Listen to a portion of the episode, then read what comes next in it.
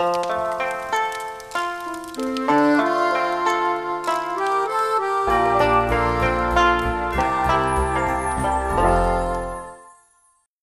texte de Louis Courdan, raconté par Hugo Transo, avec les interprétations de Olivier Périou, Wachou et Lucie Capi. Il va enfin pouvoir sortir de là. On lui rend son portable, et la personne qui le lui donne ne se prive pas de juger l'objet archaïque.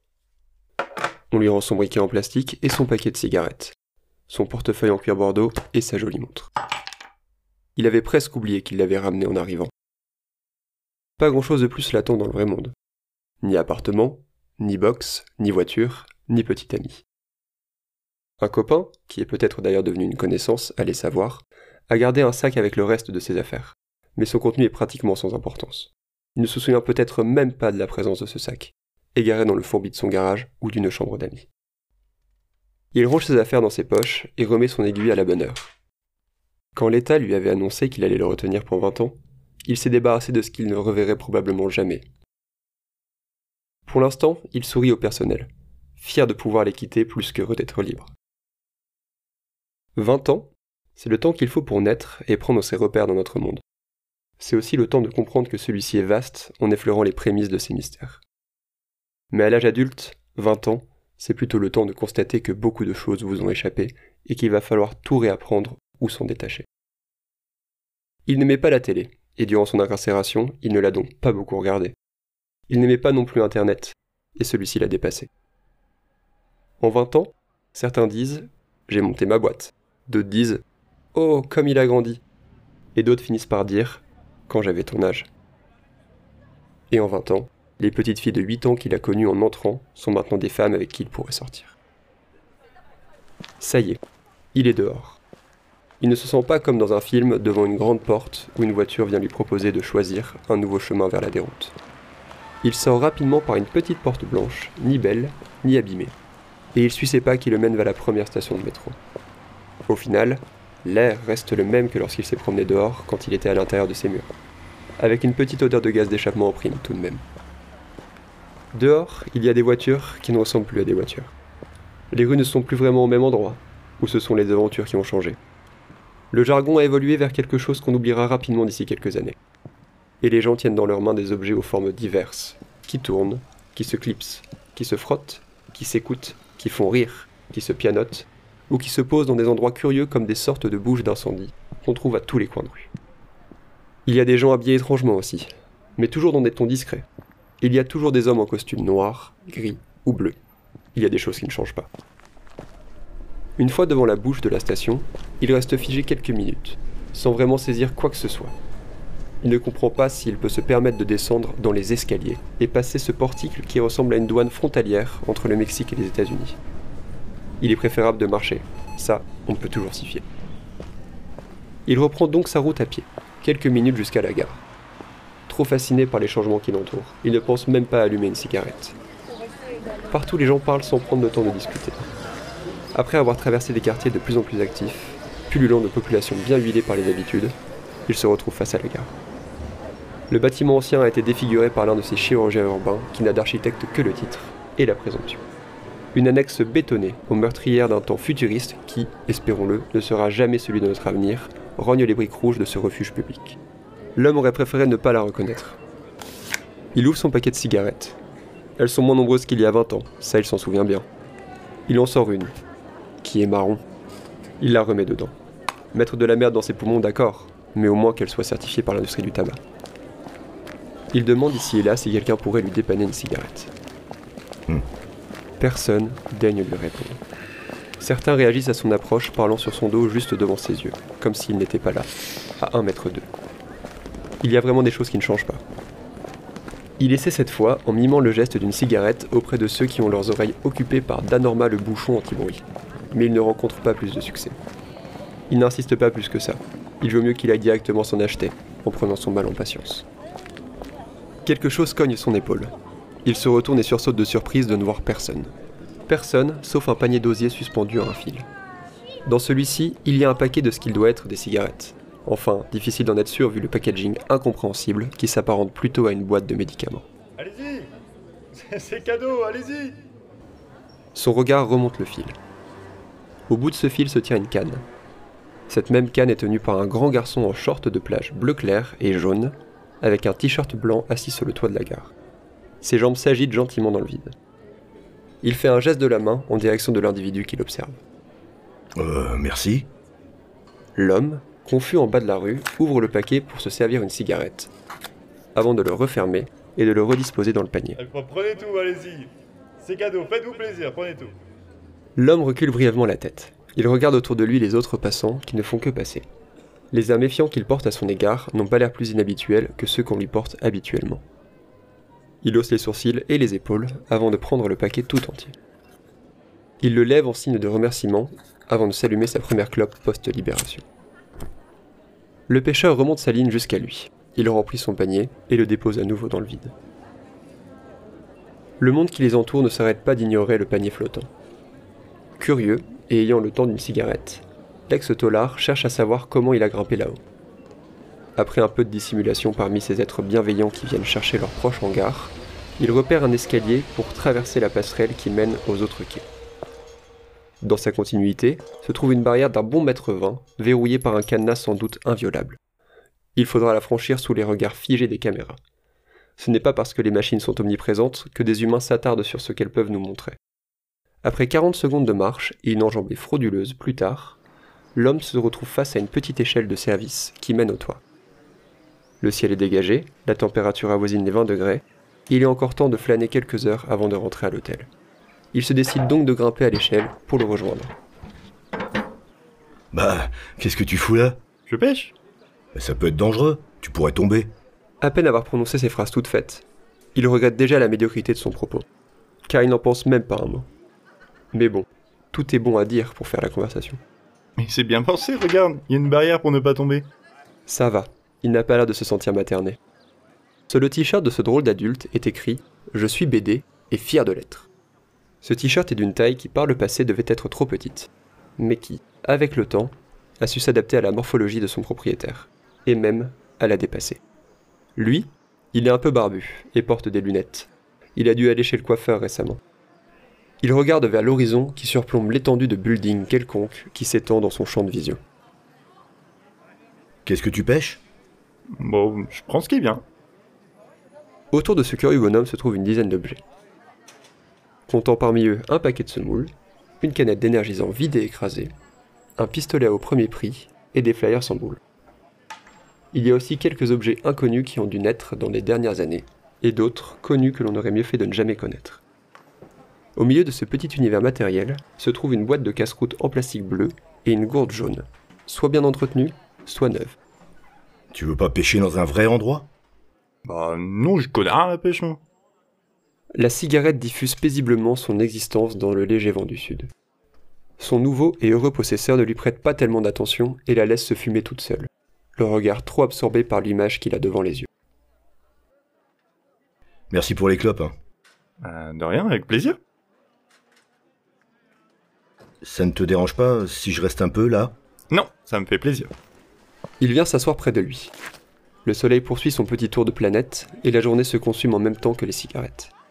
Ils discutent de temps à autre sans se sentir forcés de le faire. Signe qu'ils se sentent simplement bien d'être là. Pourquoi tu pêches en fait? J'aime bien ça. Ça me rappelle la mer. Ah, tu y vas souvent? Non, jamais. Comment ça peut te rappeler la mer? Bah, je m'en fais une idée vraiment bien. Parfois, je vois cette étendue de building et tout ce petit monde qui marche dans les rues. Je ferme les yeux pour avoir l'impression d'y être. Vas-y, ferme les tiens. Regarde. Les gens qui parlent, on dirait le vent. Les mouettes, les promeneurs. Les vagues qui se brisent sur les rochers. Il a beau prêter l'oreille, il n'entend rien de tout ça. Cool. Content de voir que tu t'amuses. Je te laisse, je vais profiter de ma vie. Oh, chouette Tu me raconteras? Euh, ouais, ok, carrément. Je serai ici de toute façon. Sauf la nuit, je dors. Un bar par-ci, un fast-food par-là, il y a des choses qui ne changent pas, et l'homme reprend doucement ses repères dans cette nouvelle vie. Il entrecoupe ses activités par de petits passages auprès de son unique et nouvelle connaissance. Plusieurs fois par semaine, Il se retrouve donc sur le toit de la gare à observer ce grand dadé se réjouir de pêcher des tickets de caisse ou des jeux à gratter, déjà grattés, qu'un passant sur mille dépose dans son panier. Alors c'était bien en bas? Ouais, j'étais au cinéma. Tu as été voir quoi? Bunsky Rider 2. C'était bien? Ouais, pas mal. Ça m'a donné envie de voir le premier. Et toi, ta journée? Oui, c'était bien. Bah dis donc, t'en as eu des choses? Les moments se répètent sans jamais se ressembler. Les objets varient un peu, tandis que les discussions se poursuivent, s'entremêlent et se diversifient.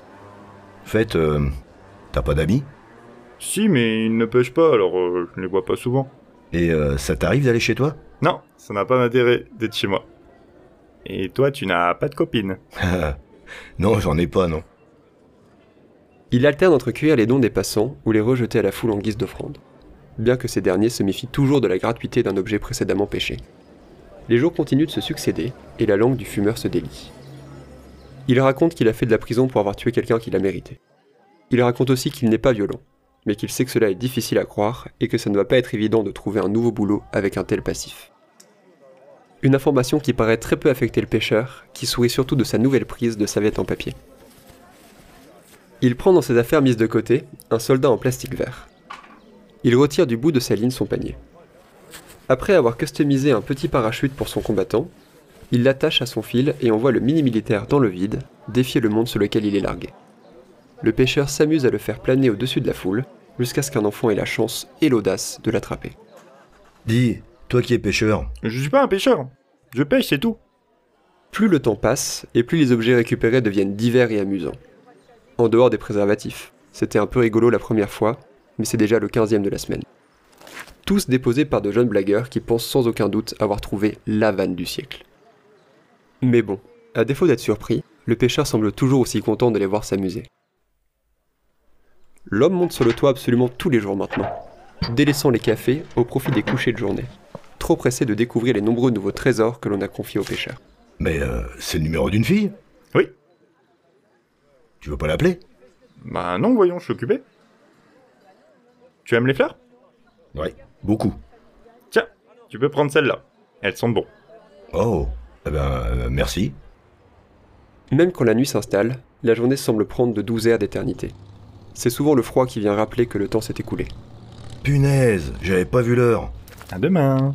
Ouais, à demain. Le lendemain, il vient encore plus tôt. Cette fois-ci pour déjeuner à côté de lui, à l'heure où la vieille aiguille de la gare pointe vers le ciel. Celui-ci a prévu d'être couvert, voire pluvieux. L'homme est donc venu avec un parapluie, juste au cas où les nuages se mettraient à tomber. L'idée était bonne, mais lorsqu'il monte, il voit sur le tas d'objets deux parapluies déjà récoltés. Depuis que je t'ai rencontré, tu m'as donné des fleurs, des fruits, des clopes, des livres, du miel, un caleçon. Même si je te l'ai refusé, j'ai bien compris l'intention. Et je ne sais pas combien de bières, alors que moi, je t'ai donné que dalle. Oh là là, tu ne serais pas bon la pêche, toi. Tu serais tout triste. Tu ne voudrais qu'attraper le plus gros des gros lots. Alors que si ça se trouve, il y a plein de petites prises qui te feront plus plaisir que celle-là. Mais euh, quand est-ce qu'elle morte, ces prises? C'est toi la prise Il n'y a pas de pêcheurs. Enfin si, il y en a, mais ce sont que des drôles bonhommes qui n'attendent que de te bouffer. Par contre, il y a plein d'hameçons qui ne conduisent pas tous à la mort. Faut juste en saisir plein pour savoir lesquels sont les bons. Et il y en a un Il faut tenter de les attraper, même si ça fait peur. Quand tu ne sens pas, tu lâches l'affaire et tu vas t'en chercher un autre. Pour ça, j'ai une petite technique avec ta bouche. Tu fais ça, et ensuite... T'as compris? Parfois, il y en a qui vont te sortir de la flotte et te rejeter dans un autre bassin. Tu paniques pas, parce que tu vas encore en avoir plein d'autres de nouvelles absents sur lesquelles tirer. Une chose en entraîne une autre. Parfois, je n'arrive pas à savoir si tu parles au premier degré. Bien sûr. Tu voudrais que je parle de quoi sinon? En trois mois, les soirées cinéma se sont finalement métamorphosées en soirées sandwich, assis sur le toit d'une gare, à écouter des conseils sur la pêche auprès d'un type qui n'a jamais pêché de sa vie. Hé, je commence un job jeudi. Cool C'est quoi? De ce que j'ai compris, c'est du secrétariat pour une entreprise qui vend de la corde d'escalade. Dit comme ça, je sais pas à quoi m'attendre. Moi non plus, c'est vrai. Et c'est parfait. Peu à peu, puis de plus en plus, les soirs de coucher de soleil deviennent des soirées bureaux. Ils n'ont plus le temps de se retrouver car tous les deux sont pris par leurs activités. Il faut dire que le pêcheur est de plus en plus sollicité. des touristes descendent en ville simplement pour vérifier qu'il est vrai. Au-delà d'une attraction, il devient même une sorte de symbole de gratitude pour les gens du coin. Comme une fierté collective. Des boutiques de souvenirs ouvrent leurs portes pour vendre des t-shirts et des boules à neige à l'effigie du pêcheur de la gare. Les bars, les restaurants et les tabacs à proximité changent leur nom pour épuiser tout le champ sémantique de la mer lorsqu'ils ne s'appellent pas déjà aux pêcheurs. Des entreprises envoient leurs égéries se faire prendre en photo en train de déposer leurs propres produits dans le panier en osier du grand gaillard. Bonjour. Mais le pêcheur ne se contente pas de prendre. Il rend énormément, à tous. Mais tous, c'est trop pour un seul homme, quand tant de monde gravite autour.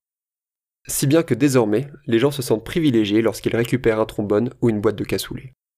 Une fois même, il est arrivé que quelqu'un parte avec son panier. De là, un mouvement est né pour le lui rendre. La semaine qui a suivi, il en avait récupéré plus de 200 de toutes les formes, de toutes les tailles et de toutes les qualités. Mais qu'importe les foules qui s'amassent autour de lui, le pêcheur continue toujours de saluer son ami le fumeur lorsqu'il le voit passer rapidement dans les rues de sa vie. Lui, il guette toujours cette attention pour pouvoir lui répondre d'un geste discret et enjoué. Dans les yeux du pêcheur, cela a l'effet d'un lot encore jamais attrapé. Et puis un jour, plus de pêcheurs en haut de la gare. Problème d'assurance. L'information circule très vite auprès de tous ceux qui se posent la question le pêcheur n'avait pas le droit d'être là-haut. En cas de pépin, tout le monde se serait rejeté la responsabilité et des têtes allaient tomber. Des licenciements en réalité. Ou plutôt, en vrai de vrai, de simples mails incendiés et des amendes épicées. Le lendemain, beaucoup trop de pêcheurs s'y sont installés, des plaisantins et des jeunes gens fans de l'individu qu'il était. Le soir, la sécurité intervient, et le lendemain, plus rien. L'attraction perdue, le tourisme diminue mais la légende s'accentue. La mairie a même décidé d'entreprendre la création d'une statue à l'emplacement qu'il occupait. Plus de deux ans sont passés depuis que le fumeur est venu à la rencontre du pêcheur à sa sortie de prison. Il espère que le pêcheur a rejoint la mer, alors il pose un jour de congé pour partir vérifier. Il a beau arriver sur place le cœur plein d'espoir, il n'y trouve que du sable et un désert d'eau salée. Ouais. L'homme marche sur la plage en regardant la côte en vain. Il sort une cigarette rangée dans un très vieux paquet rafistolé qu'il se met à fumer. Euh, Excusez-moi, vous n'en auriez pas une pour moi? Si, bien sûr. Oh, et puis allez-y, euh, prenez tout le paquet. Je crois que je vais arrêter. Euh, Vraiment? Pourquoi pas? Ah, bah je suis flattée. Vous pourrez dire que c'est un peu grâce à moi si vous parvenez à vous arrêter, puisque je vous ai privé de votre dernier paquet. L'homme sourit. Vous voulez prendre une bière avec nous? On fête la séparation d'un ami. Euh, ouais, pourquoi pas En plus, pour le coup, la bière, je suis pas prêt d'arrêter. Ah, comme je vous comprends parfaitement. Au fait, euh, enchantée, je m'appelle Mélanie. Fabien. Vous faites souvent ce genre de truc Demander des clopes aux inconnus pour les inviter à une soirée Non, des fêtes de séparation. Ah, bah en fait, ça a commencé en juillet dernier.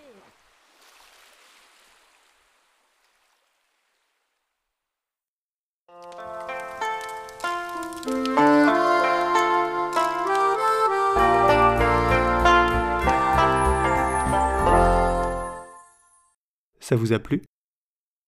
Et si vous partagiez cette histoire en vrai, autour de vous Allez, à dans deux semaines.